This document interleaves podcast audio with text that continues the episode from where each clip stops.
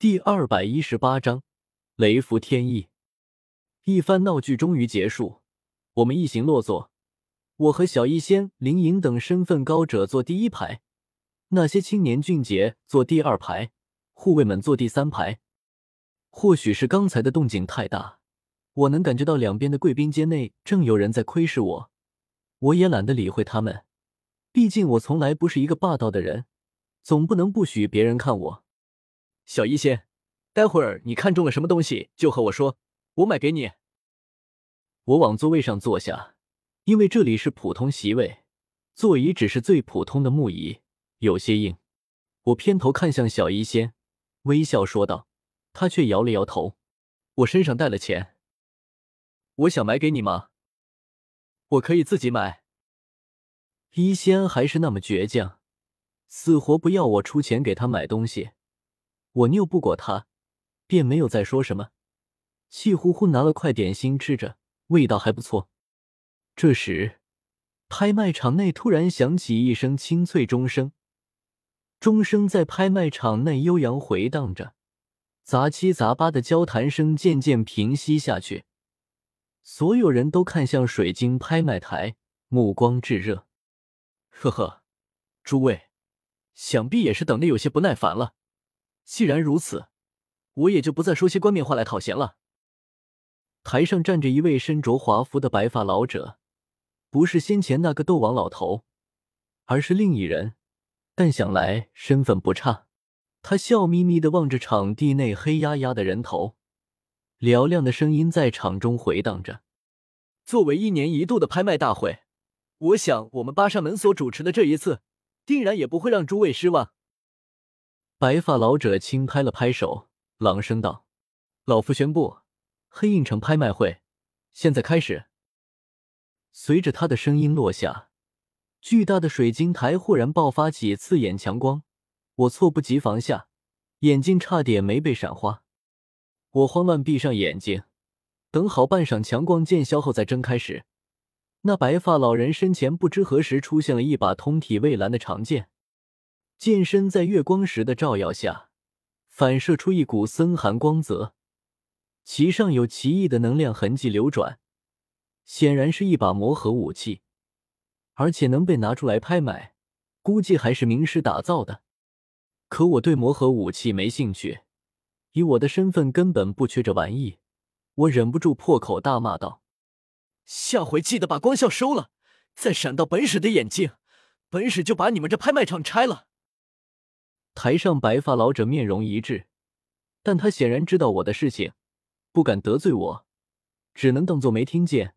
同时在心里嘀咕：“你要是去贵宾间，自然不会被闪到。”诸位，此剑名寒风，乃寒铁所铸，堪称削铁如泥，并且其上被完美镶嵌了一枚三品冰系魔核。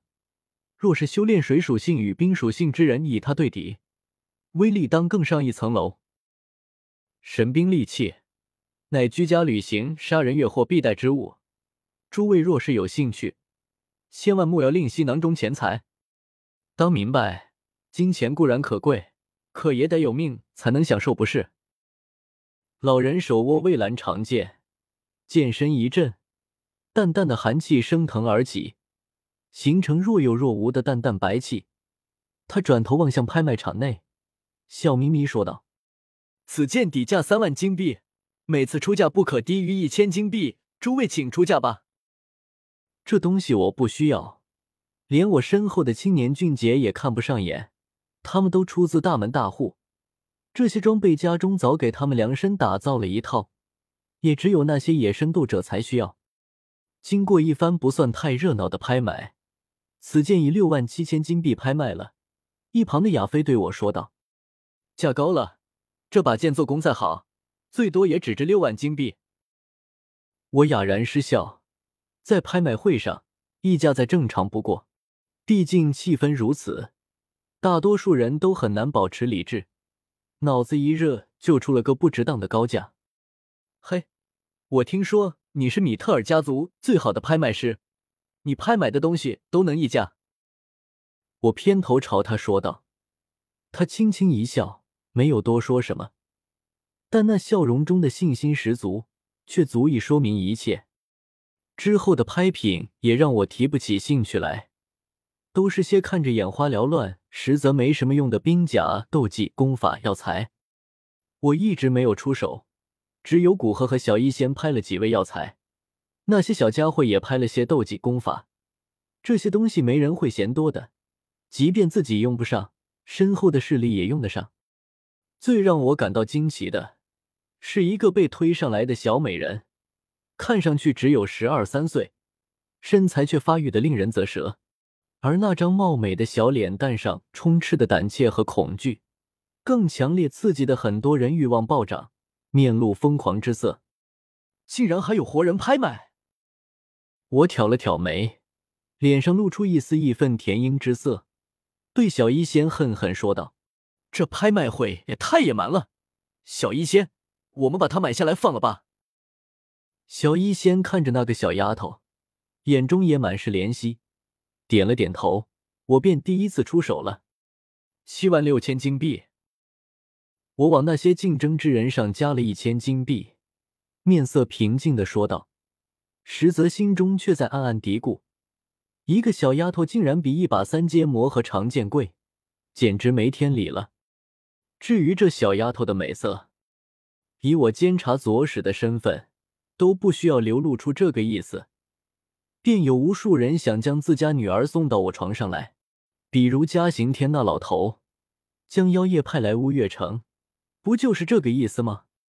我拍买下这小丫头，也只是想在小一些面前表现下我的心地善良，压根没有别的意思。而其他人也知道我不好惹，我一开口，场中狂热的气氛就像被浇了一盆冰水。变得鸦雀无声起来，没人敢与我竞争。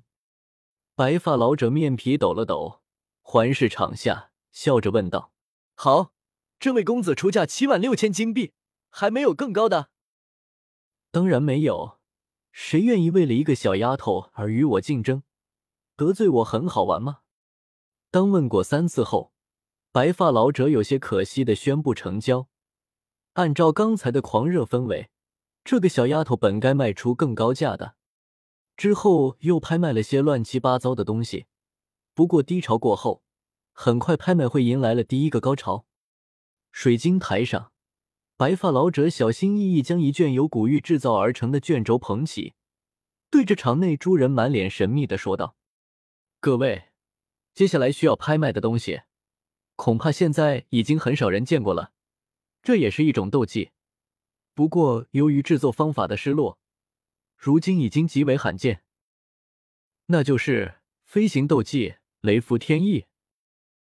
白发老者手掌一抖，卷轴猛然下滑，一对小巧却充斥着森森鬼气的黑色蝙蝠双翼出现在了所有人的视线中。特喵个大熊猫的！看着眼前出现的飞行斗技，我忍不住暗骂一声。这不跟我的紫云翼是一个东西吗？好吗？我还觉得自己的紫云翼很珍贵，没想到现在就遇上了个一模一样的玩意。我凝视着这卷雷符天翼，开始深思起来，要不要买下来送给萧炎？他没有了紫云翼，逃命能力大降，或许一个不慎真有生死的可能。